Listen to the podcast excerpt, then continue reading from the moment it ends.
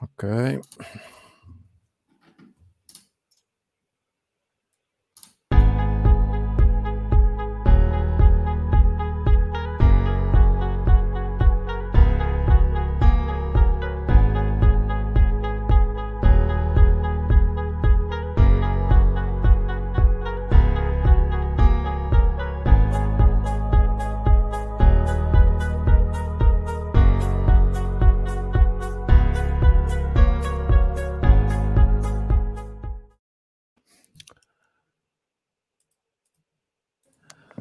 Olá a todos, sejam muito bem-vindos a mais um Nacional 2 Podcast, edição do dia 3 de fevereiro de 2021.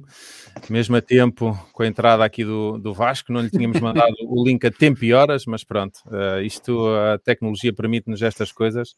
Em menos de 20 segundos mandámos o link e o Vasco entrou, isto é, é fantástico. Uh, está feito. Está feito. Uh, Somos só três? Hoje estamos só três. como é que estamos, malta? Estamos indo. Estamos, estamos bem, estamos bem. Um, em primeiro lugar, uh, o Sporting. Uh, em segundo lugar. Peraí, eu por acaso não sei. O Henrique, ah, o Henrique é do, do, da Académica de Coimbra. Uh, o Henrique não há. É verdade, aqui, Henrique? É verdade. Olha, eu tenho aqui à mão. Ah, ok. O meu pois, sócio, o cartão sócio do meu filho uhum. e da minha mulher.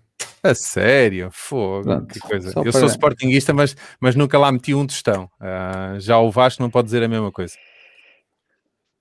Olha, hum, posso, não, não posso, não posso dizer porque já fui sócio, pai, mas duas vezes na vida, quando era mais miúdo e depois quando era mais graúdo, mas hum, não, mas deixei de ser, porque entretanto, obviamente, com a profissão que tenho, eh, tenho acesso, eh, temos camarote, nós temos camarote uhum. no Sporting, no Benfica, no Porto, no Guimarães, no Belenenses, no Estoril, no Manchester United. Ah, está-me aqui a faltar algum. Esqueceste Braga, o Porto? O eh, Porto é porque não tem mesmo? Não, o Porto eu disse. Eu disse não, eu disse ah, Porto. Não é, não, não, o Porto não é camarote, são. Uh, são business, acho que é business seats, acho eu. E uhum. no Manchester United, desde que pusemos lá o Diogo Dalot, temos lá também. Uhum. Um, Mas tu podes ir à descrição ou...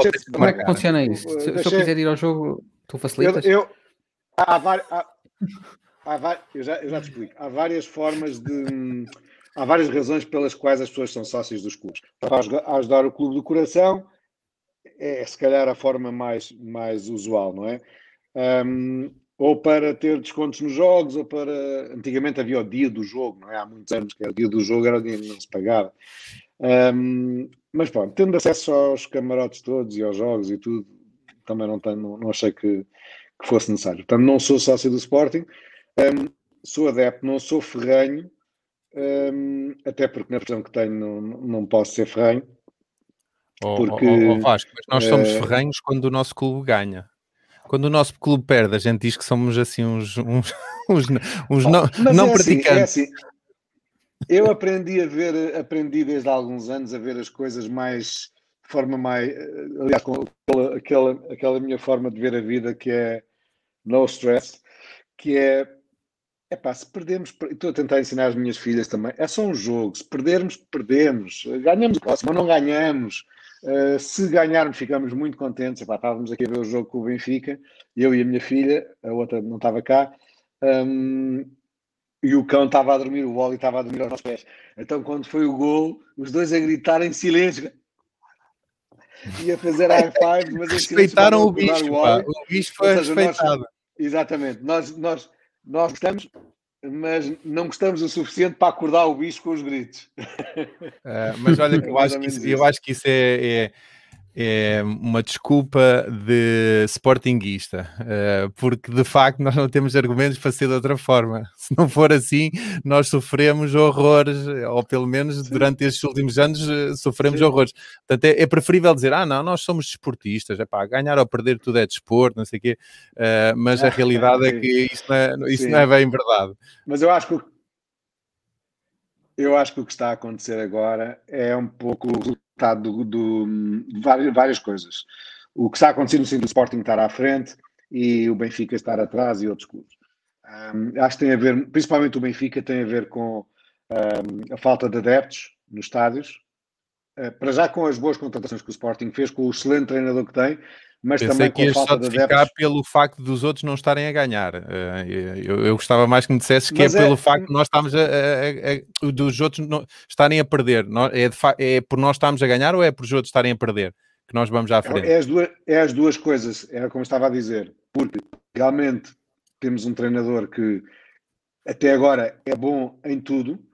Um, inclusivamente, obviamente, temos informações de dentro, não é? Dos jogadores do próprio Sporting que, que dizem maravilhas do treinador. Um, e por outro lado, o facto de não haver adeptos uh, nos estádios prejudica principalmente o Benfica, porque a pressão que, se sente no, no, no, no, no país inteiro, onde quer que o Benfica vá, praticamente joga em casa, a pressão que se sente e que os jogadores, sentem, os jogadores da equipa adversária sentem, até os jogadores, o, a pressão que os árbitros sentem, é diferente, é diferente. Então deixou de existir. Então aquela coisa de o jogador uh, levantar os braços no estádio da Luz, mesmo os jogadores levantam os braços e é sempre falta, porque a pressão dos adeptos é muito grande, já não acontece. Então um, a tendência que o jogo pode estar a levar deixa de acontecer. Eu acho que é um bocadinho isso. Mas, uhum. uh, por outro lado, realmente o Sporting contratou muito bem, temos miúdos super ambiciosos, estão todos muito unidos e estou a gostar de ver pela primeira vez. Eu acho que nos últimos 20 anos gostei de ver o Sporting num dos anos do Peseiro, gostei de ver o Sporting no primeiro ano do Jorge Jesus e estou a gostar de ver o Sporting agora. De resto, Fantástico. Pá, não tenho então, gostado de ver o Sporting, não, não, me dá, não me dá. Mas pronto, vamos lá aos temas. É o ano, que este é o ano do, do, do Leão uh, e eu cá em casa estou bem se for assim até ao fim. Porque eu no final, no final do ano passado disseram-me, pá, espera até ao Natal. E, e, eu esperei. E as coisas até passaram o Natal. Portanto, vamos ver se o, o, a, a benfiquista e o portista que tenho cá em casa se não me, se não me lixam a vida entretanto. Uh, mas pronto, vamos deixar esta conversa sobre futebol e vamos avançar para, para, para algum dos temas. Henrique, o que é que, o que, é que nos tens a dizer aí da, da última semana? Uh, alguma coisa especial? Muito trabalho, uh, mas, mas nada de, assim de, de, especial e de novo. Foi basicamente Não. foi trabalho e dei uma arrumação finalmente na garagem. Uhum. Foi um grande, um grande marco. Coisas. Sim, desfiz. Foi um grande marco, um grande passo uh, no caminho do minimalismo, que, uhum. que acho que era a, a divisão mais difícil e já está. Tu eras, eras daqueles que tinham uma garagem que não dava para meter o carro? Não, não, a vinha sempre deu para pôr o carro. Quase que dava para pôr lá um segundo carro, mas estava eh, muita tralha mesmo. Foi, foi talvez dois terços foi embora. Eu, por acaso, uma das coisas que gostava de fazer era uh, uma, uma, venda de garagem, uh, mas eu acho que nós em Portugal não temos essa, essa cultura.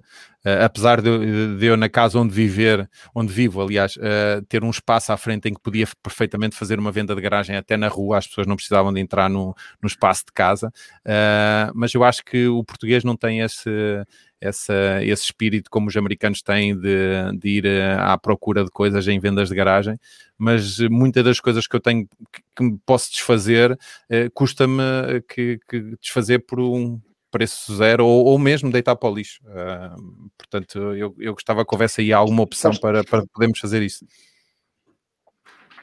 Sabes que eu acho que não há essa cultura da, da venda de garagem, porque também são, para já são culturas diferentes, obviamente, e hum, a própria forma como os, os países, as cidades e os locais estão organizados não, não beneficia muito a isso, porque, como, como sabes, nos Estados Unidos os, os subúrbios das grandes cidades são quase todos iguais, como nós vemos nos filmes, é que são mesmo aquelas Sim. ruazinhas que acabam num, acabam num beco redondo, com as casas, vivem todos em família, e aquela venda de garagem é um bocadinho venda para, aquela, para aquele bairro e todos Sim. aparecem e não, é, não, não, funciona em quase lado nenhum do mundo. Mas olha que a minha irmã mora na Alemanha e, e eles fizeram há dias isso um, e, e, a configuração que tu estavas a falar não, não é propriamente a configuração que ela tem no bairro deles.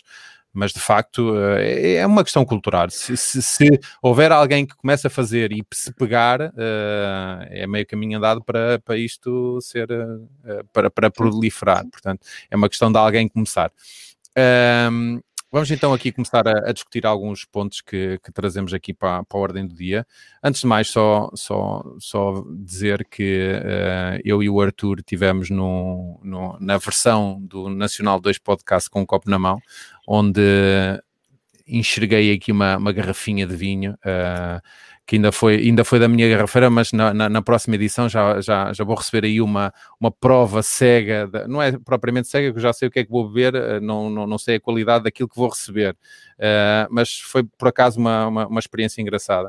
Uh, e eu que não sou nada de, de vinho, uh, vou, vou querer aprender um bocadinho mais e, e, explorar um bocadinho mais esta, estas as dúvidas que tenho na área do vinho. Portanto, para quem acompanha o Nacional 2, uh, pode ter esta nova, esta nova série com o copo na mão que vai acontecer de 15 em 15 dias. Olha, eu não, não vi ainda. Vi o, ainda pode ver que está gravado. Os temas falados. Sim. Sim, vi os temas falados. Hum, confesso que falar demasiado em brancos e eu branco não, pá, para de vez em quando eu é mais. Mas, mas por acaso era uma coisa que eu, eu antes do podcast também pensei uh, que eu durante muito tempo fui muito mais tinto do que branco. Uh, mas não sei porque ultimamente, e desde que, que descobri aqui os, os vinhos verdes, uh, uh, não sei porque estou agora estou mais inclinado para os vinhos brancos. Portanto, é, eu acho que é uma questão de, de evolução e tu evoluís também a forma como, como os aprecias, porque, por exemplo, um vinho branco de, de, de verão fresquinho. Pá, não digo que é a mesma coisa que uma cerveja, mas aproxima-se muito mais do que um sim, vinho sim. tinto, não é? Um vinho tinto de verão é, é assim um bocadinho com, não tão agradável eu acho que vou ser, vou ser uh, ouvinte ou espectador atento, porque eu gosto muito de vinhos. Um, uhum. Não sei se falei semana passada, pá, numa pinga que eu vi nos anos da, da, da Gabi, da minha mulher, uh, que eu nunca. Realmente é o vinho uh, preferido do, de um dos dois donos da empresa. E eles já tinham dito que pá, gosta muito. E eu experimentei. Não é barato, são 40 euros que é o Quinta da Leda, da Casa Ferreirinha. Opa, que, mara que maravilha, pá, que maravilha. É para perguntar aqui o Arthur, cravava já para me mandar um bom vinho para os meus anos, que é passa dia 11. Arthur, pá, ele, olha, ver, ele tem lá uma lista de fevereiro. Mas olha, atenta, atenta que eles no, na rúbrica, eles eh, passam lá um cupom de desconto uh, na Virgo Wines. Pá, é de aproveitar. Uhum. E depois, ah, okay, depois, okay. e depois ligas ao gestor da Big Wines para ele te fazer ali um, um desconto extra, portanto aproveita já que fazes já, pá, sei lá, há alguma coisa, alguma coisa acho, extra. Acho que ainda são 10%. Sim, sim. Acho que ainda são 10%. Sim, é dinheiro. Uh, olha, está aqui o Caneca a dizer assim: venham os tintos, eles vão de chegar. Uh, vai ser aquilo, o, o conceito está curioso, porque que, uh, eu, o Arthur e o Manuel vamos receber uma, uma garrafa de vinho de 15 em 15 dias para, para, para provar uh, e vai ser a mesma. Uh, de qualquer forma, o próximo vai ser um branco também, uh, mas depois chegarão certamente os tintos e depois faremos sem dúvida aí uma. Atenção, faremos, eu até me vou escolher um bocadinho disso, porque eu percebo muito pouco de vinhos, mas o Manuel que nós lá temos, um escansão de, de topo, uh, é capaz de nos dar ali uns insights muito interessantes. Um, passando para o ponto seguinte, só para deixar aqui um, uma, uma anotação até porque nós fazemos parte com o Isto Vai Dar Tech do, no, do Isto Vai Dar Merda uh, e o Henrique também está aqui no, no backstage de todas as edições. Como é que tem corrido, de, de todas as sessões, como é que tem corrido as coisas, uh, Henrique? Tudo Acho a rolar corrido, sim, tudo a rolar direitinho. Acho que tem sido bastante interessante, uh, de sessão para sessão, cada, um, cada uma no seu tema. Acho que tem, tem esclarecido bem as pessoas. Uh, pá, continuo a achar que é um espaço que devia, que devia ser, ou seja, é algo que devia ser uh, prolongado no tempo e que devia, devia acontecer semanalmente e em vários canais, porque é um espaço onde, onde realmente as pessoas uh, não se sentem inibidas pela câmara de televisão da SIC ou da TV ou da RTP uh, e falam sem, sem qualquer filtro, e isso, isso é bastante bom. E o feedback das pessoas tem sido bastante, bastante, bastante positivo. Uh, por isso, Não, e, é, e, é, engraçado também, também acompanhar a evolução da discussão ao longo destas semanas, porque a pandemia está a evoluir semanalmente. Portanto, uh, eu acredito que se voltassem a fazer os mesmos painéis que fizeram no início, o, o assunto já, já, já teria evoluído. Um, portanto, as últimas duas, uh, da quinta-feira passada foi da comunicação social, não é? Ou qualquer coisa do género relacionada com. Com comunicação, com, comunicação de crise. Ok, e a de ontem foi. Ah, não, ontem de... foi comunicação de crise e a da, da semana passada, sim. Ok. Foi, uh, é, portanto, quem, quem quiser acompanhar também já só vai haver mais uh, na próxima quinta-feira e na próxima semana uma edição, um, um, episódio, uma sessão, julgo eu. Depois vai haver uma sessão de encerramento com a, a malta que participou na, na organização do evento. Portanto, ainda há mais duas sessões para, para acompanhar. Sim, na quinta-feira quinta vai ser uh, política, amanhã. Uhum. Uh, depois, na outra terça, vai ser uh, saúde mental e a última sessão, digamos assim, com temas a ver com a pandemia, vai ser um, sub-25. Okay. pronto. E depois vai haver uma última sessão na sexta-feira, que é com, com, com a equipa das rúbricas e toda, toda essa malta que esteve envolvida diretamente no evento. Muito bem. Um, eu tenho aqui alguns pontos que fui uh, acumulando ao longo da semana. Um, e o primeiro, eu não sei se vocês têm alguma coisa uh, a dizer sobre isso, mas a minha semana foi, a semana passada, foi passada uh, na preparação do inventário da minha empresa, que é uma obrigação que todas as empresas têm, que, que, cumprir até o dia 31 de janeiro de cada ano, uh, que é uma coisa que, que dá trabalho uh, e que é uma coisa morosa. Uh, e o curioso é que toda a gente estava a prever que acontecesse um adiamento desta, desta obrigação. Como tem acontecido isto constantemente. Não, tem, não aconteceu. Não, pá, eu, eu, eu presumo que no início do mês a autoridade tributária já tivesse consciente que iria haver muitos constrangimentos na empresa para fazer o inventário. Portanto, eles de certeza que já estavam a pensar nisto até à última da hora. Mas em vez de fazerem a comunicação a meio do mês, não, fazem no último dia quase. A dizer, pronto, ok, agora tem mais um mês. Eh, que é uma coisa que a mim me chateia um bocadinho, porque depois uh, temos uh, empresas que se esforçam para cumprir uh, prazos e depois temos outras que poderão não se esforçar para cumprir prazos uh, e têm aqui mais um mês para. Eu, eu, muito sinceramente, ainda bem que o entreguei, está feito, uh, não preciso preocupar absolutamente mais nada, mas é aquela coisa de que os prazos deixam de ser prazos quando alguém decide lá em cima que, ok, vamos dar aqui mais tempo. Perfeitamente justificado. Não, não precisava era de ser comunicado na véspera da, da data limite. E isto acontece com mil e uma coisas na autoridade tributária e é uma coisa que, que me chateia. Uh, portanto, eu acredito que isto não seja propriamente a vossa área, mas Esse, era só um tabafo que eu queria, queria deixar aqui. Esses, esses inventários são depois cruzados com faturação? Ou seja, com compras Pá, que a empresa faz? O objetivo depende do tipo de, de, de, de empresa que tu tens. a, a, realidade é que o objetivo é que isto tudo fique centralizado e que eles possam fazer cruzamentos entre compras, vendas. Uh, já existe isso com o fecheiro SAFT, que é aquele fecheiro que todas as empresas uhum. têm que comunicar mensalmente à, à autoridade tributária. Portanto, uh, cruzar o, uh, juntar o fecheiro SAFT com o fecheiro de inventário faz com que a autoridade tributária comece a saber praticamente tudo da empresa e que não permita que haja fugas. Isso é super interessante eu acho que e há muita gente que é contra estas isso é obrigações. É isso, isso, não é injusto para, entre empresas, digamos, uh, empresas que não têm inventário, empresas de serviços, uhum. também não são, não, não são tão não, auditadas mas... a esse nível, não é? São auditadas em termos de faturação, digamos assim. Uh, mas se é, se é, uma empresa que a única coisa que tem é uma, uma, uma, fatura de serviços de quando em quando, não, a parte do inventário não entra com eles, mas posso-te garantir que há muitas empresas a manipular o inventário, quer em termos de valor, quer em termos de número, que é uma coisa que, por exemplo, neste momento não existe.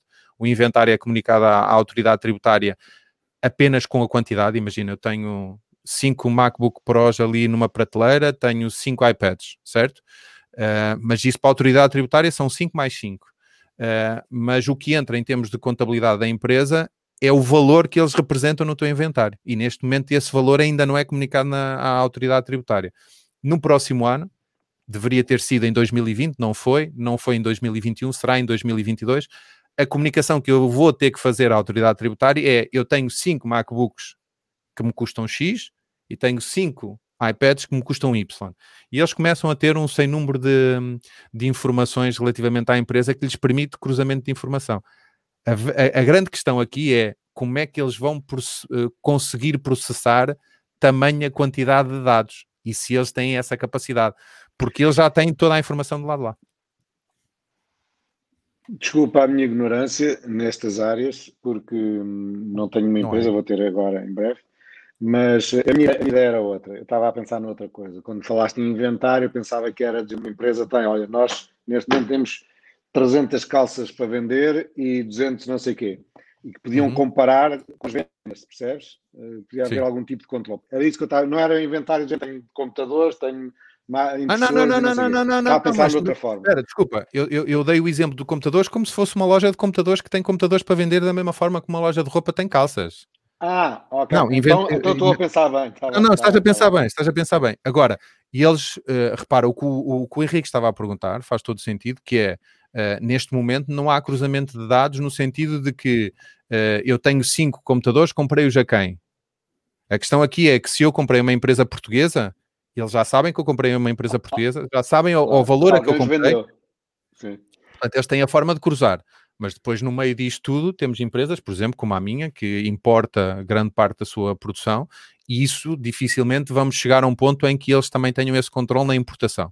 Uh, provavelmente importação dentro da União Europeia possa ser possível, fora da União Europeia, não. Uh, mas, opá, eu, eu às vezes penso que a quantidade de dados que tem a autoridade tributária, eu não faço a mínima ideia, não sei se o Henrique tem algum insight relativamente a isto.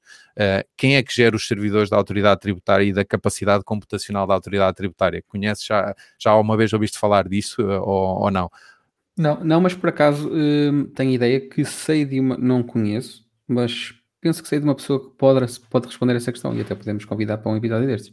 É pá, porque eu acho muito interessante que é, é, se tu pensares, de, diariamente são enviados, opá, da mesma forma que a Cibos deve ter uh, milhares de, milhares, se não milhões de transações diárias, a autoridade tributária com esta situação da comunicação obrigatória, guias de transporte, faturas uh, e todos os outros documentos uh, com, com, com, peso fiscal, imagina a quantidade de dados que eles têm para processar. Sim, portanto, mas sabes o que é que eu acho? Pronto, cruzar dados já não é difícil. Agora, uh, a questão, a primeira é como é que os dados são entregues, né? Ao fecheiro SAF tem um formato específico e depois esse, forma, esse fecheiro do inventário deve ter outro formato que devem ser compatíveis e devem-se cruzar os dados. Agora, a minha dúvida aqui é outra, que é, imagina que tu no SAFT tens, a empresa comprou um equipamento informático no valor de mil euros. Sim. E no fecheiro do inventário tu tens, a empresa comprou um MacBook Pro. Tu não sabes que é a mesma coisa. Sim, sim, não sim. dá para perceber, não? Na, na, não, porque teoricamente, imagina, a, a, referência do teu fornecedor não é a referência que tu lanças no teu inventário. Uh, e, e, depois, opá, a, a, até o ponto em que eles possam efetivamente cruzar as coisas e, e bater uma com outra, vai demorar ainda muito tempo. Uh, agora, eu posso dizer que tive em tempos uma, uma, uma inspeção da autoridade tributária Uh, e eu não faço a mínima ideia como, nós entregámos num fecheiro de Excel na altura, que era assim que comunicávamos. Neste momento, tu comunicas num um fecheiro CSV que é importado uh, e é processado e diz quantos artigos é que tu tens no teu inventário, mas na altura era um fecheiro de Excel. Uh, e o gajo levou o fecheiro de Excel, o inspetor levou o fecheiro de Excel e depois devolveu-me a informação a dizer: olha, detetei aqui uma baixa do estoque de um determinado artigo e não vejo fatura de saída. Ou seja, imagina, o artigo A estava no inventário de 2019, não está no inventário de 2020, mas não existe nenhuma fatura no vosso sistema de faturação em que este produto desapareça, não é? ou que seja vendido. Portanto, uh, é, é, é, será extremamente interessante ver como é que eles vão utilizar esta informação, mas a minha questão é onde é que está a capacidade computacional para processar tantos dados e para detectar estas falhas? Isto é que é uma coisa que a longo prazo vai ser interessante de ver, porque opá, acredita que muita gente, e isso notou-se agora nos apoios às empresas, houve muitas empresas que perderam faturação até dizer chega e depois, na altura de pedir apoios, não puderam pedir porque não tiveram quebras de faturação. Digamos que faturação legal. Pois. É? Uh, portanto, uh, isto também vai permitir fazer um sem número de coisas, porque a partir do momento em que o inventário de uma empresa uh, é declarado com valor e que de um momento para o outro desaparece, eles começam a fazer contas. Não é? A autoridade, os, os inspectores são consumidores como nós e andam nas empresas como nós, portanto, sabem perfeitamente as, as manhas uhum. de alguns empresários para fugir aos impostos. Portanto, eles rapidamente vão encontrar aí. Agora, pensar que em termos de computador isso é possível detectar erros e chamar a atenção, olha, vão visitar esta empresa que parece que há aqui alguma coisa que não bate certo. Uh, e isso vai ser interessante ver porque a partir de agora são computadores. Antes eram pessoas que tinham que analisar, hoje são computadores. Mas para isso tens as empresas como a FeedZai, não é? Que o trabalho delas é esse mesmo, que é apanhar fraudes uh, a nível dos pagamentos. Sim, por isso é que... e, e, acredito que, eu não sei se vou dizer alguma barbaridade, mas uh, a inteligência artificial ensinada de uma determinada forma poderá, digamos que, analisar padrões e provavelmente sim, sim, sim. criar alerta. Também AI, aquilo, aquilo é muito interessante, uh, uhum. a cena deles. Sim, eu acho que, opa, e, e, e, muito sinceramente, eu sou empresário e às vezes custa pagar determinados impostos, mas a realidade é que os impostos, eh, opa, alguém me dizer que, que, que, não quer pagar IVA, eu digo assim, então, mas o IVA eu recebi de alguém que me pagou o IVA para eu entregar ao Estado. Digamos que o IVA não é meu, portanto, uh, há muita gente que hum, deturpa um bocadinho esta, esta questão dos impostos, portanto, vai ser interessante a acompanhar isto. Um, ainda na onda, não da autoridade tributária, mas da, da União Europeia, não sei se vocês acompanharam, uh, e eu vou deixar o link para, para o artigo uh, em que eu tive conhecimento disto, que foi um artigo do Aberto até de, de madrugada, que foi relativamente a um rasurar, esconder de informação de um documento disponibilizado pela União Europeia relativamente ao contrato que a União Europeia fez com a, o laboratório da AstraZeneca em que uh, eu não sei se o Vasco teve, uh, o Henrique teve de certeza, em que nós falámos que a última versão do macOS tem uma funcionalidade no preview que é o fazer redact do, dos documentos. Ou seja, imagina que tens, tens um contrato com um jogador de futebol, queres mostrar esse contrato a alguém como, como exemplo, mas queres rasurar toda a informação que, que é confidencial. Uh, há muita gente que, por ignorância, o que é que faz? Vai a um editor de PDF, coloca uma, um, retângulo uh, preto sobre o texto, salva o PDF e manda a alguém, esquecendo-se que um PDF é um documento editável e que quem souber vai lá, apaga o, o retângulo e o documento está, uh, está, está disponível. Uh, a Apple fez uma coisa muito interessante nesta última atualização, que foi colocar essa funcionalidade por defeito e tu consegues fazer o redact de um documento e ele basicamente põe um retângulo sobre o texto, mas apaga o texto que está por trás, portanto, desaparece completamente. Mas, por incrível que pareça, temos uma União Europeia que, pura e simplesmente, permite que o técnico que fez o redacto do documento fizesse este erro e disponibilizaram um documento de um contrato que, teoricamente, teria informação confidencial com informação não escondida, porque alguém conseguiu chegar lá. Uh, e isto prova que, às vezes, estas instituições também não formam muito bem os seus, os seus uh, funcionários uh, e opa, estamos a falar, se calhar, de informação não muito relevante. Se calhar, em termos empresariais, será relevante, mas imagina que era uma questão de segurança nacional e havia alguém lá que fazia erros destes ao divulgar um documento. Portanto, eu não sei qual é a opinião que vocês têm sobre isso, se é que têm alguma, uh, mas, mas, mas é interessante ver esta, estas falhas. Pá, possivelmente a falha, ou é mesmo por a pessoa não fazer a mínima ideia que isso é possível, se calhar isso é uhum. é grave. Sim. Ou então pode ter acontecido porque a pessoa estava cheia de pressa porque tinha que publicar o documento e fez ela mesma aquilo em vez de passar primeiro ao, ao departamento que o devia fazer. Ou então a pessoa não sabia que dava para fazer e pediu ao filho e o filho, ah, eu faço. Uhum, e pois. seguiu. Ah, pá, mas na União Europeia e uma coisa destas é capaz de ser uma brincadeira assim um bocadinho. Uh, de, de... Mas pronto. Mas estou curioso para saber o que é que estava por baixo dessa. Tem que ir Olha, vai, eu, eu, vou deixar na, na, nas, nas, notas o, o link, depois podes acompanhar. Ok. Deixa-me deixa só dizer que há, que há uma forma muito simples de fazer o redact, que é imprimir o documento e depois ir com um marcador pôr, pôr lá o preto. Mas até isso, já houve gente a conseguir ver a informação, porque quem percebe fotografia consegue perceber isto. Com Sim. alguma edição de imagem, tu consegues alterar ali o contraste da, da, das cores e se calhar cont, continuas a conseguir ver alguma coisa que está lá por trás. Sabes onde é que neste... acontece isso muito?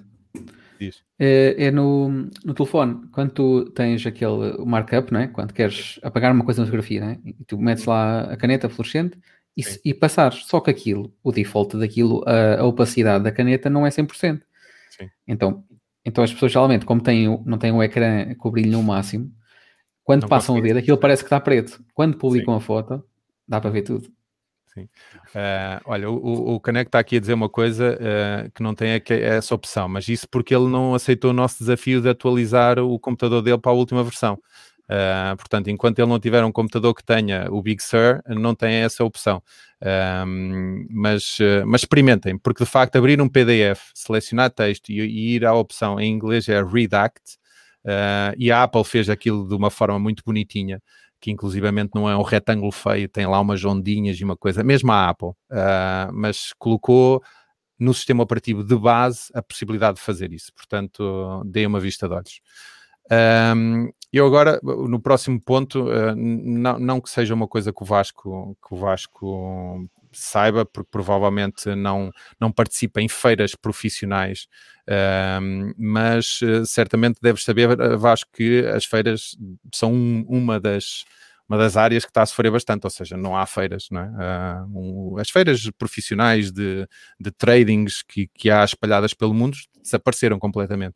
Uh, e, e, uma das coisas que, que eu recebi hoje, uh, uma coisa curiosa, a maior parte das feiras começou-se a, a, transformar numa exposição digital. Ou seja, imagina, tens um produto para vender, não uhum. vais a uma feira expor o teu produto, mas eles disponibilizam-se num site, vamos lhe chamar Marketplace, em que tu colocas os teus produtos para que as pessoas vão lá ver. Tem um problema muito grave, no meu ponto de vista. A, a experiência de ir a uma feira e andar pelos corredores da feira e parar num, num, determinado stand não é a mesma coisa. Então o que é que os. Não os, nada, uh, nada, não tem. E isto que eu vou dizer, que foi aquilo que eu vi no, no anúncio de uma feira de Tóquio, uh, também não tem nada a ver, mas aproxima-se um bocadinho daquilo que é real. Então, existe, existe a versão digital, em que tu podes ver quais são os produtos de uma determinada empresa, mas também existe uma versão uh, de, de um guia que vai fazer a feira por ti. Ou seja, tu estás no teu escritório, porque não podes viajar, e estás a fazer uma FaceTime, vamos lhe chamar FaceTime, ou uma videochamada, com uma pessoa que vai ser, digamos que, o teu corpo presente na feira. E vai navegar na feira em, em termos, eh, de forma real e parar nos stands. Olha, pá, vai àquele stand ali do lado direito. Olha, pega nisso. Como é, qual é o toque? É RIS, não é?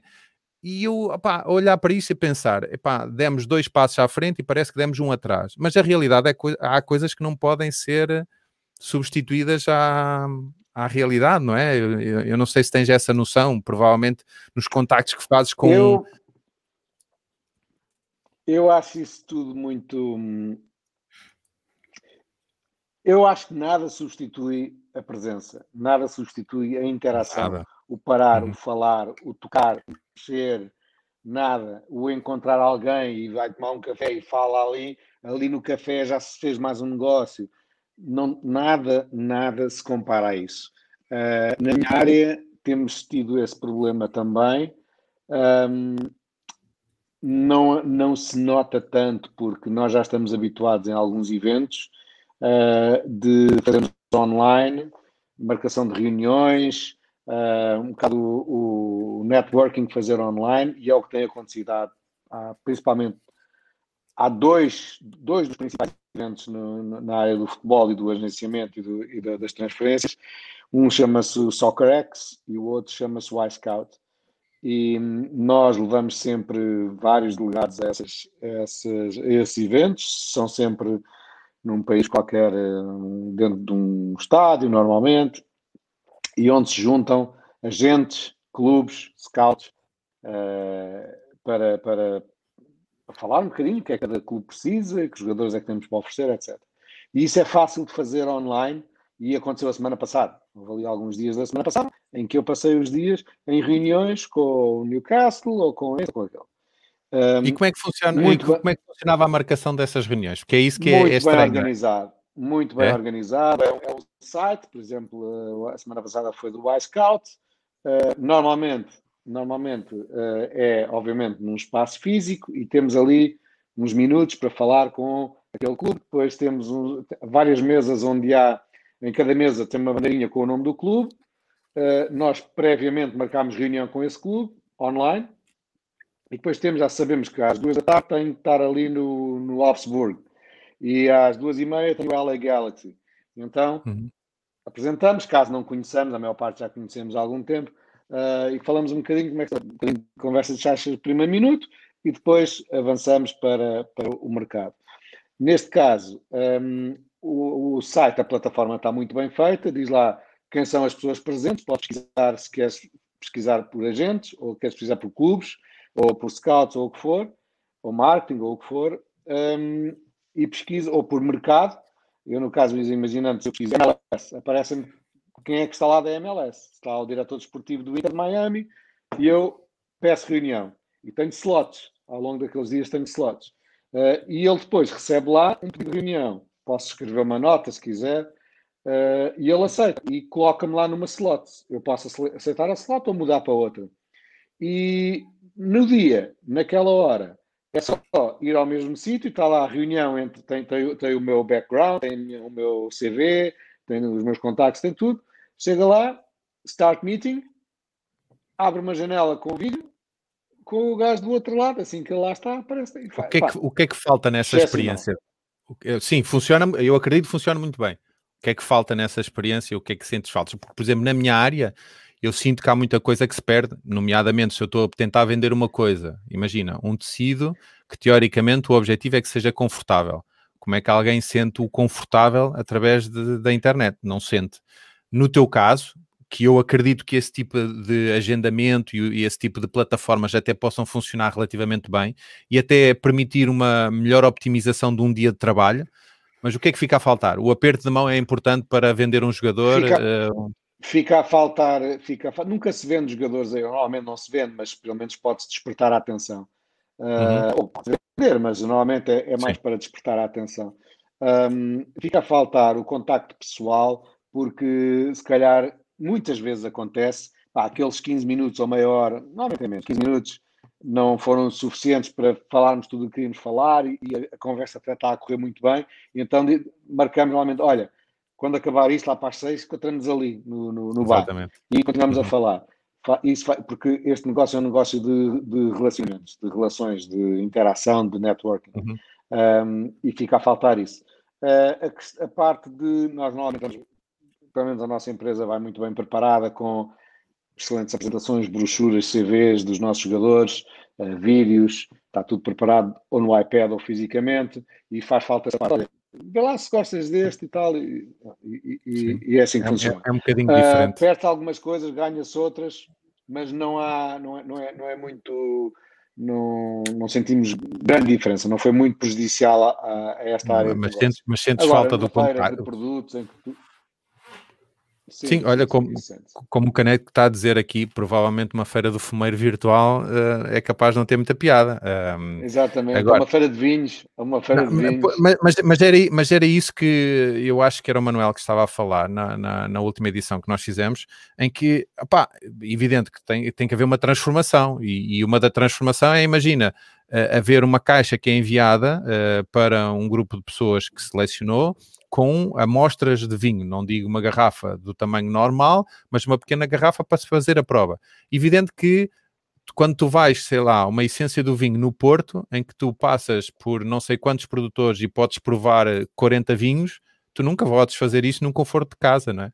Portanto, uh, foi, foi uma área que foi bastante afetada uh, e inicialmente eu achava que, que iria ser um bocadinho menos, mas as coisas estão a, a correr muito mal. Por exemplo, eu, eu tinha agendado para participar agora numa feira que vai se realizar no Porto em março.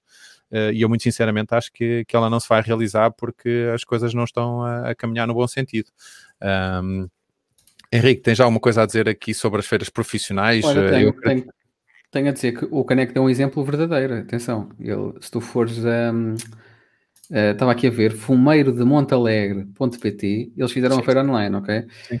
Uhum. Uh, pá, depois, em relação às feiras, uh, já tive três ou quatro experiências uh, desde o ano passado. não é a mesma coisa, definitivamente.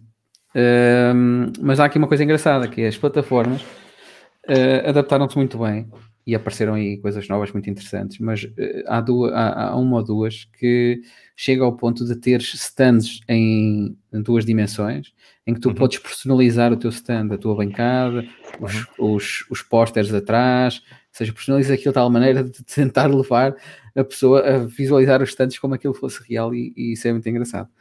Uh, mas pronto, uh, não sei. Pá, eu acho que isto é uma coisa que se vai manter, porque é, é, tem coisas boas e tem coisas más, não é? As coisas boas é que se calhar tu não precisas levar uma equipa inteira para um determinado país para fazer uma feira e poupas uhum. imenso dinheiro.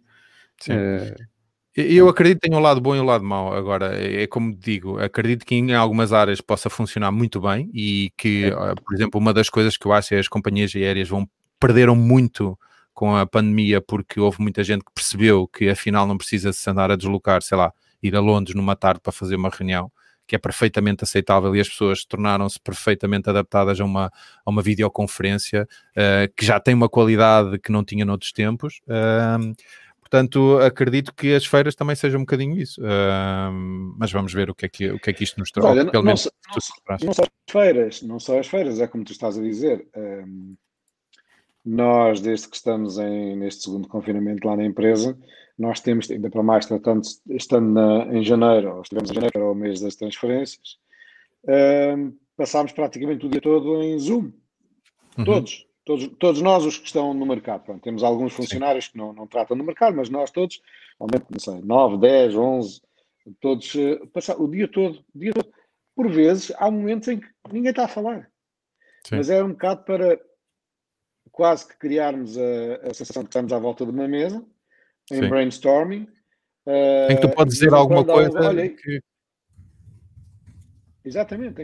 Olha, e aquele clube que precisa daquele jogador, que, porque é que não? Vejam lá o que é que podemos oferecer. E criamos, tentamos criar aquela dinâmica de trabalho que, que se podia estar a perder, mas com o Zoom adaptámos perfeitamente. Praticamente passávamos o dia, o dia todo. Olha, uma, uma, uma aplicação que, que não é uma dica 2, mas fizeste-me lembrar agora, que é uma aplicação que se chama Switchboard para macOS, que é basicamente um intercomunicador em que tu, se usares aos escutadores, pode estar conectado com a tua equipa toda uh, e que dizer, ok, eu uh, uh, aceito ser. Imagina, falar, normalmente estás a falar com o computador com uma pessoa que está no outro lado do mundo, como se estivessem ali. Portanto, eu acho que a tecnologia veio ajudar muito e felizmente que isto aconteceu nesta altura que a tecnologia estava disponível para isso, não é? mas pronto, vamos avançar para o ponto seguinte. e antes de passarmos. Deixa-me só dar aqui uma nota. Espera aí, espera aí. que eu abri aqui o tab da Feira do Fumeiro. Isto, isto começou aqui com uma música muito engraçada.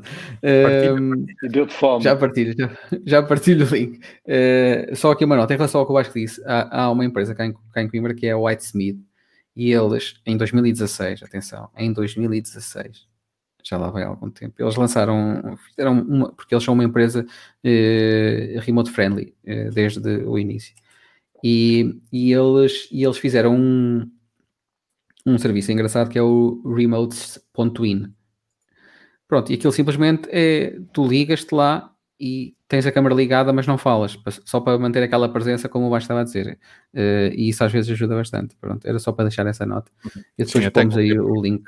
Depois manda-me aí o link. Uh, passar aqui para o ponto seguinte, também um, um, artigo que eu li no, no Aberta de Madrugada, uh, que é uma coisa que há dois fins de semana atrás eu, eu, eu comuniquei aqui no, no, no nosso grupo de, de, mensagens que ia comprar um, um repetidor de, de Wi-Fi aqui para a minha Mesh Network cá em casa.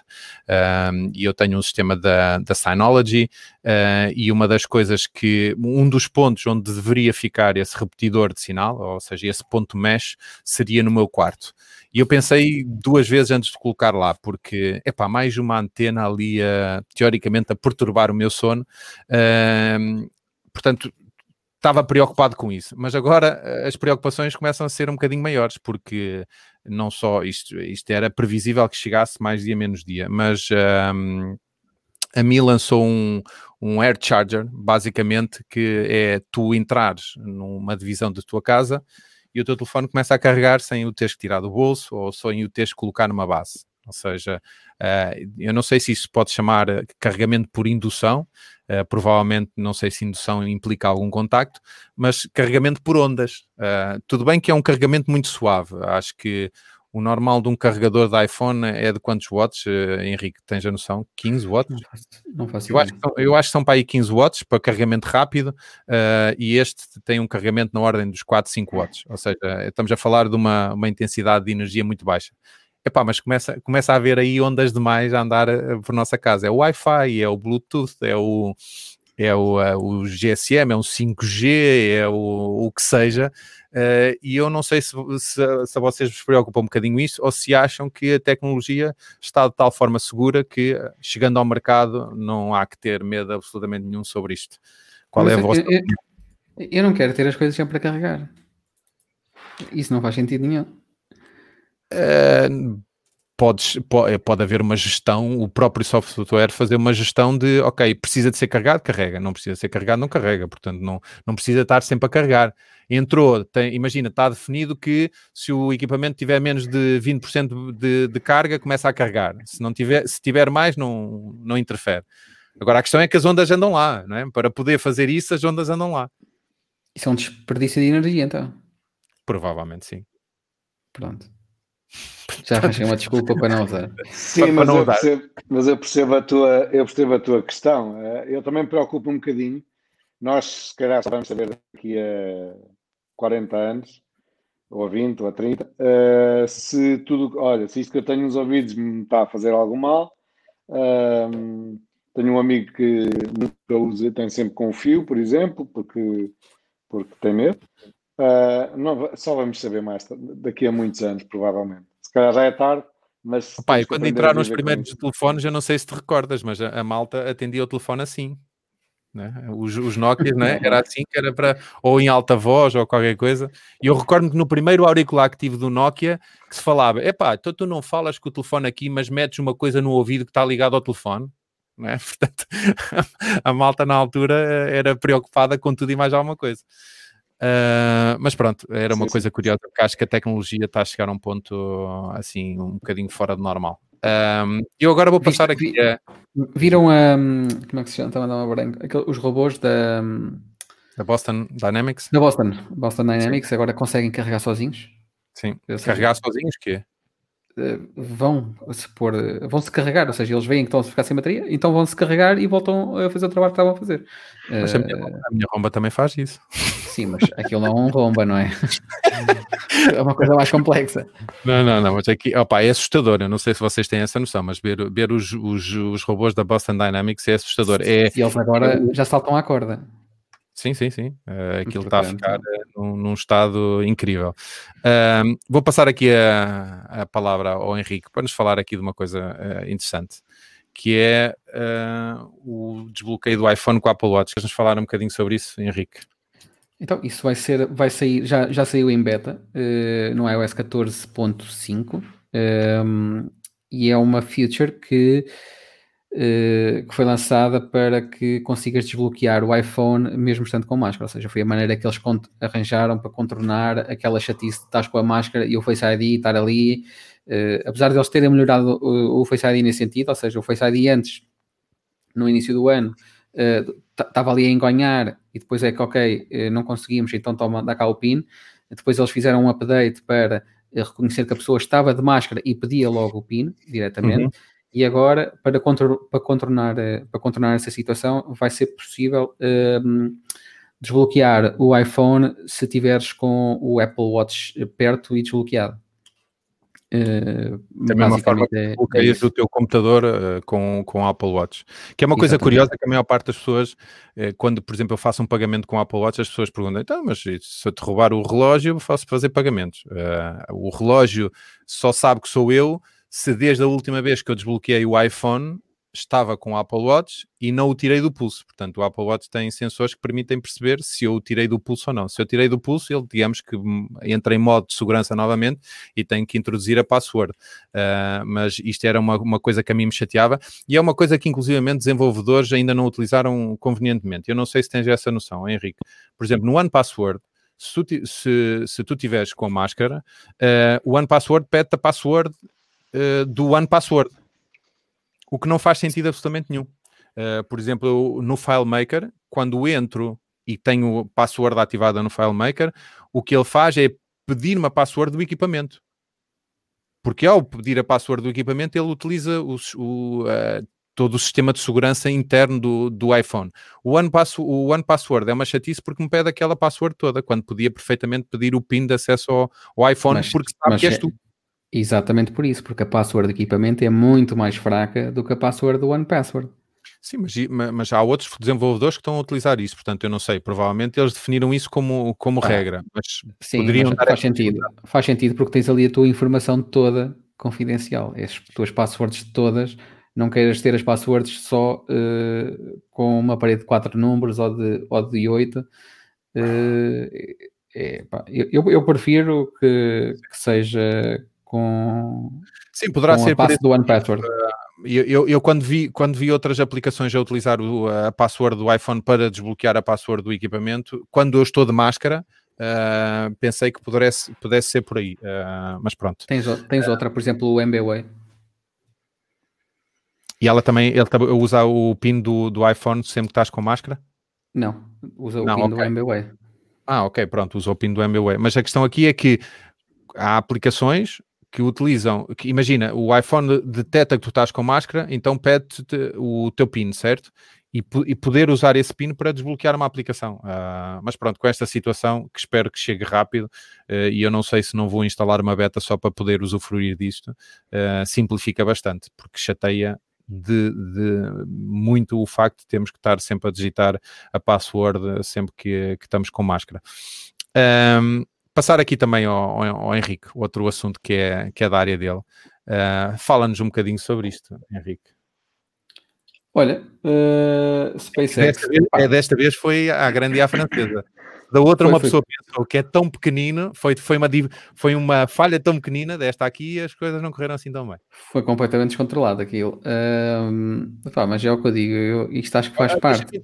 Porque me chamaram a atenção que nós metemos isto e não dizemos o que é que é, mas quem está a ouvir o podcast depois não sabe. SpaceX com uma nova falha. Uh, e agora sim o Henrique vai nos explicar um bocadinho o que é que aconteceu ontem. Eu, eu acho que as falhas são, fazem parte do processo, não é? Principalmente uma coisa que nunca ninguém fez. Uhum. Eles são os primeiros que estão a fazer isto, portanto têm todo o direito de falhar, mas uh, vou trazer aqui uns números interessantes para cima da mesa, que é a SpaceX fez 110 lançamentos até hoje. 110. Uh, eh, sabes quantos é que aterraram? Aterraram, aterraram bem aterrados? Ou, ou sim, é sim. Que... Ou seja, eles lançaram 110, 110 uhum. para sim. cima e aterrar, bem 100. aterrar sem estragar, uh, sabem quantos foram? Eu, eu diria 100, não é? Porque deve ser um número muito alto, certo? É, eu acho que é alto, mas não é 100. São não é, 73. Okay. 73. Okay. Mesmo, mesmo assim é, é tremendo. Pronto, Epá, eu acho que isto, estas falhas vão fazer parte do processo e não, se funcionasse tudo bem à primeira, uh, é que era pior. Tiveste a oportunidade de, de ouvir o desde podcast? Tenha, desde tenha... Diz, diz, uh, Vasco. Não, estava a dizer, desde que tenham seguro contra todos os riscos, não há problema. não sei, aquilo não sei se é contra todos os riscos, porque uh, eu não sei se vocês tiveram a oportunidade de ver o, o podcast que eu sugeri na semana passada, em que a, a descrição da, da, luta entre a SpaceX e a Blue Horizon, uh, em que se fala um bocadinho nisto, e por exemplo, um dos primeiros uh, grandes falhanços, grandes falhanços não, um dos primeiros não, um dos últimos antes de começar a ter mais sucesso, foi uh, a colocação do, do, primeiro satélite comercial de, com, com a SpaceX, em que explodiu com um satélite de uma empresa lá dentro, e aquilo estamos a falar de não sei quantos milhões de euros assim eh, deitados ao lixo no ápice. Portanto, isto estamos a falar de valores astronómicos, mas que de facto eles têm provado que são capazes de fazer eh, e, e a história é fantástica, a evolução que eles tiveram desde, desde o início até agora e, e estarem a fazer isto com, esta, com este foguetão, podemos lhe chamar foguetão, certo, Henrique? Uh, é, é incrível. Uh, mas eles, para compensar, Uh, ele, ah, é? Então, olha, por causa desta brincadeira, a gente vai mostrar como é que se lançam dois Falcons 9 no mesmo dia. Então, vão fazer dois lançamentos de Falcon 9 com os satélites e mais uma Sim. série de carga. Uh, já não me lembro bem do dia em que vai ser, mas Sim. vai ser uma coisa que também nunca ninguém fez, que é lançar uh, dois rockets para o espaço no mesmo uhum. dia, do mesmo sítio, e eles aterrarem a voltarem a aterrar. Não? É? Vai ser eles, engraçado ver. Eles, no, na, na, na, área de lançamento ontem estavam dois exatamente iguais, já, um, um outro exatamente igual àquele que explodiu. Uh, porquê? Uh, eu não, não tenho acompanhado a. Não é, é sei. É, é um, um, outro que também vai ser testado? Ou... Sim, eles, eles devem ter aquilo aos pontapés, né? aqueles protótipos. Okay. Por, é por isso é que eles podem explodir, né? Porque já tem, já tem ali o próximo já pronto. Não, não, não tem que explodir de facto. Um, mas uh, é interessante. Uh, a falha faz parte do processo, portanto. Um, agora, opá, eu se calhar trazia aqui, por acaso nem coloquei aqui no, no alinhamento. Uh, vamos deixar aqui para o, para o, episódio seguinte, já só faltam 5 minutos. Vamos deixar aqui as nossas dicas. e eu começava pelo, pelo Vasco. Vasco, que dica é que nos, mais uma vez, comédia? Conta lá o que é que nos trouxeste desta vez. Uh, eu, por acaso, a primeira que tenho aqui para falar, tenho ideia de já ter falado, mas não tenho a certeza. Uh, lá sei por isso vou passar muito rápido por ela. A Net... É essa mesmo, Netflix, Bo Burnham, um tipo que eu não conhecia, um tipo que neste momento já não faz stand-up, desistiu porque era tinha demasiado ataque de ansiedade mas é um tipo brilhante. Então, este, este espetáculo que ele fez, Make Happy, vejam, se puderem, vejam até ao fim, porque a última cena é do outro mundo. A música que ele canta, a letra que ele, que ele criou para aquela, para aquela, apesar de ser stand-up, mas é uma música, a letra que ele criou, uh, sabendo a história dele, e pesquisa um bocadinho antes, se calhar, no YouTube, sabendo a história dele, uh, os problemas que ele tinha de continuar ou não continuar a fazer isto da vida dele. A letra está fabulosa, a interpretação está impressionante. Se quiserem, avancem mesmo até ao fim e vejam só esse bocado, é muito bom. Hum, ok. Um, e tinhas outra sugestão? Queria... Tinha, tinha aqui mais, mais três rápidas, uh, porque não, eu no, eu no Netflix esta semana vi só o primeiro episódio do Lupin e gostei bastante, mas ainda só vi um episódio, então não tenho nada assim de Netflix que é o que eu costumo trazer. Eh, para, para aconselhar, mas, mas vejo muito YouTube. Então uh, gosto muito aqui de três canais de YouTube que são muito interessantes, diferentes em si, mas interessantes. Um é Real Stories. Real Stories é, é uma série de documentários sobre histórias reais. Ah, sei lá, um, uma pessoa que teve um acidente ficou sem a cara e puseram uma cara nova. Pronto, documentários desse género. Uh, histórias reais, no fundo. Super uhum. interessante. Um, quase que parece, quase que podia ser, sei lá, um episódio semanal do National Geographic, portanto, tem essa qualidade. Uh, parecido com isso, o 60 Minutes Austral australiano, 60 Minutes Austrália, também com histórias muito boas de também acompanha, pronto, tem crimes reais, que é uma coisa que eu gosto muito.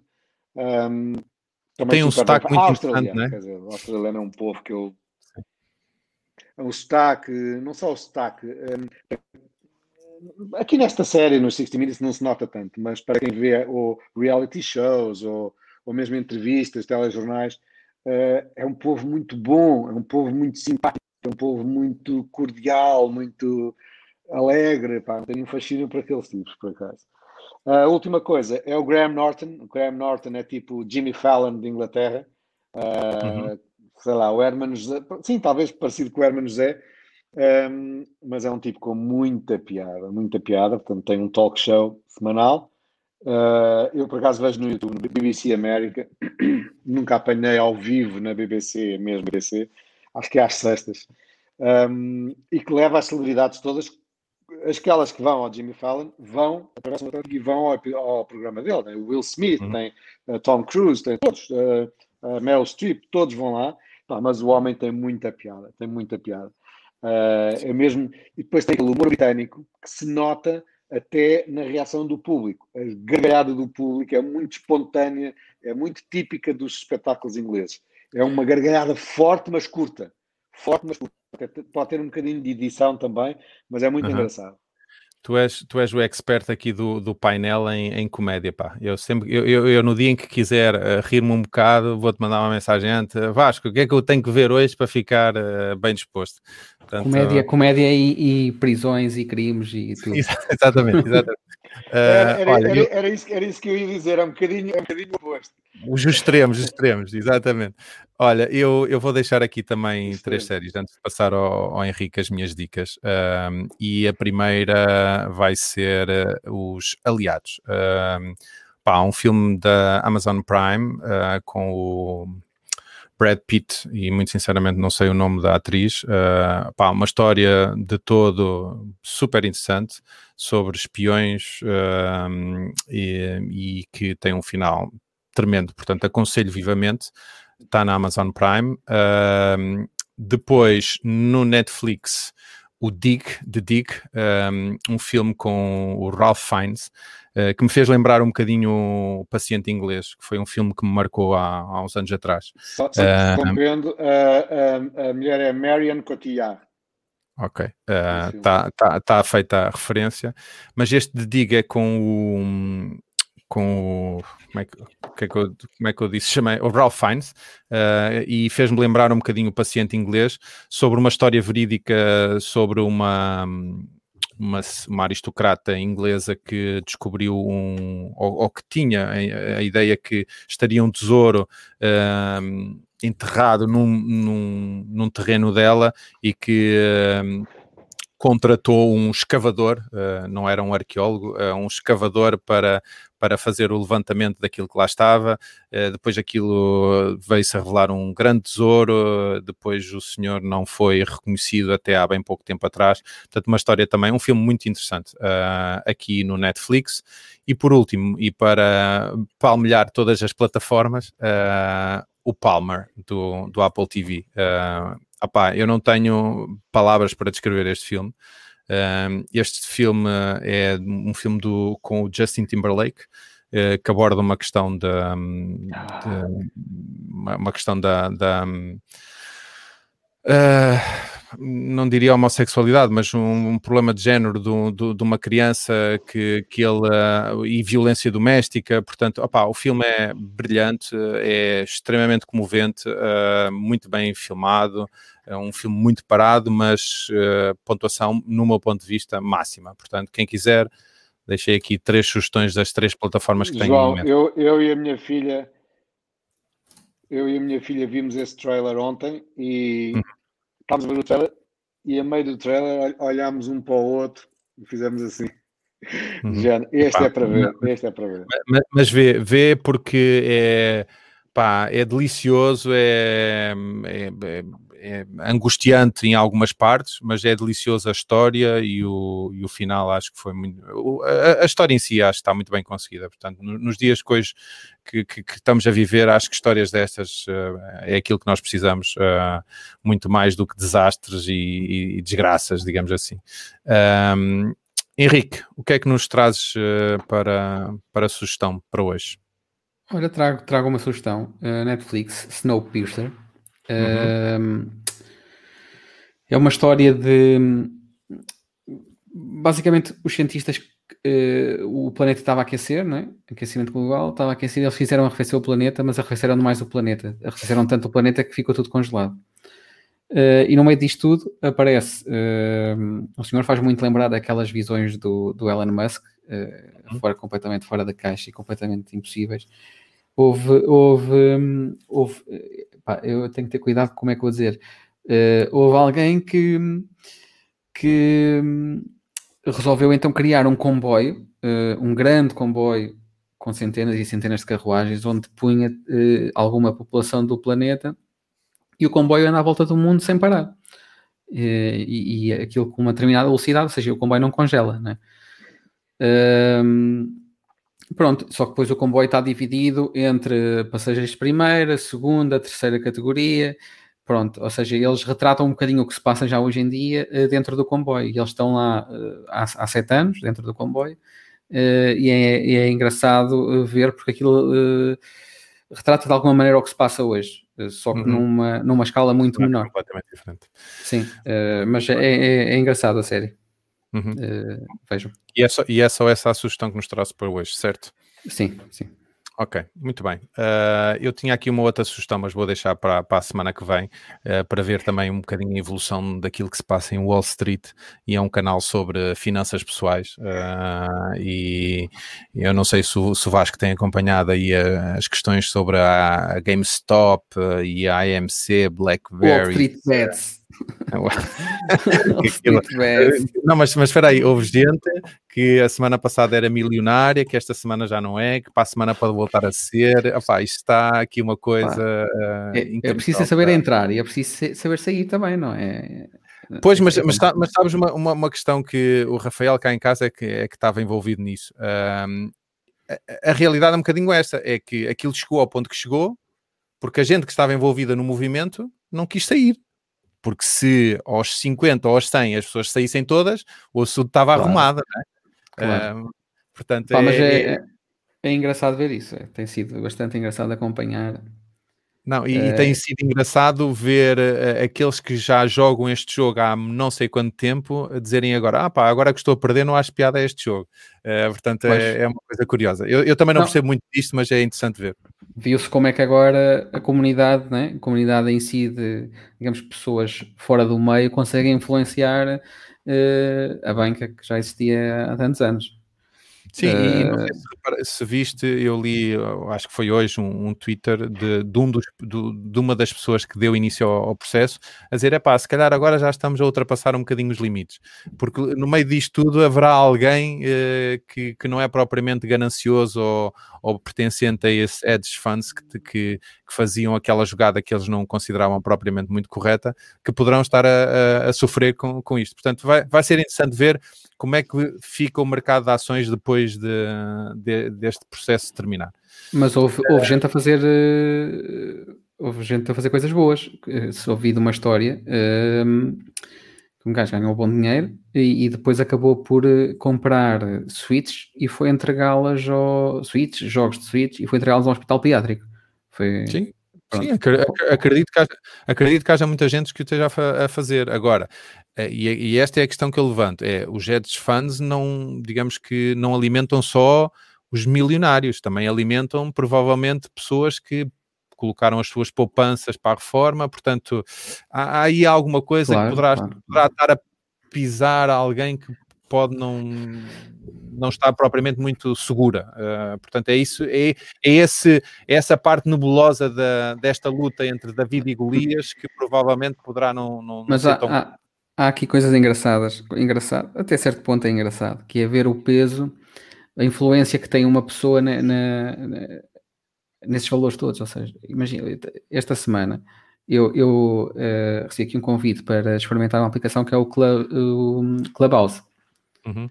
Uh, não sei se vocês já. já... Ah, explicar, porque com esse nome Clubhouse a gente acha Clubhouse. que é assim uma coisa mais interessante aquilo... do, que, do, que, do que ações.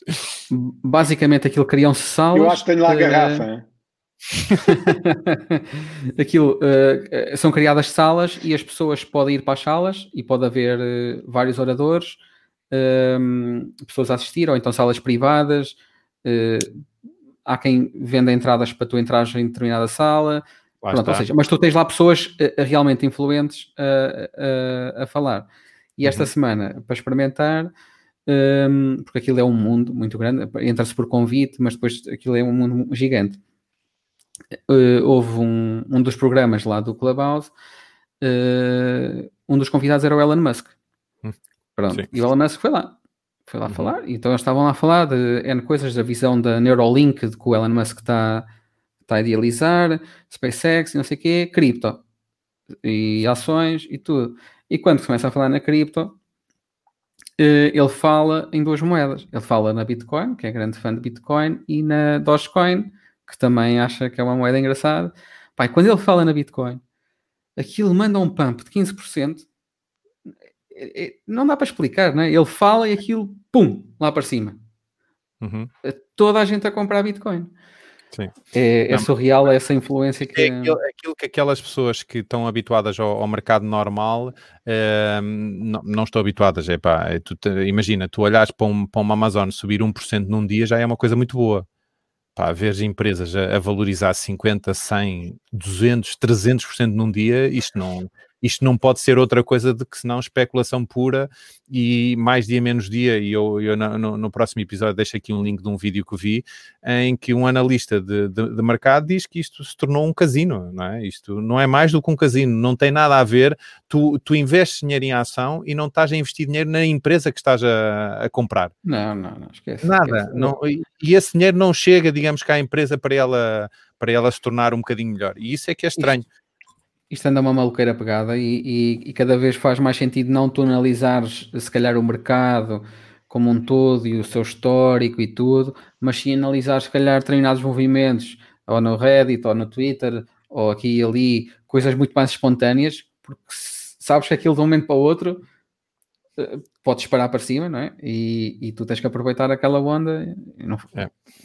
Mas olha, se calhar, se calhar, falamos disso no, no próximo episódio. Uh, malta, foi um prazer estar convosco, uh, a todos os outros, uh, e eu disse isso no, com o copo na mão e digo novamente: pá, quem nos está a assistir e que não subscreve o nosso canal, subscreva, clica ali no sininho que é para ser notificado, é pá, para, para, para a gente começar a, a, aparecer mais rápido e para começarmos a juntar aqui uma, uma, um, um, grupo um bocadinho maior do que o que já temos, já, já é muito bom uh, para, para nós estarmos aqui a falar. Uh, e se não for antes, uh, na próxima semana, ainda à quarta-feira, voltamos a ver, nós três ou quatro ou cinco, aqueles que forem.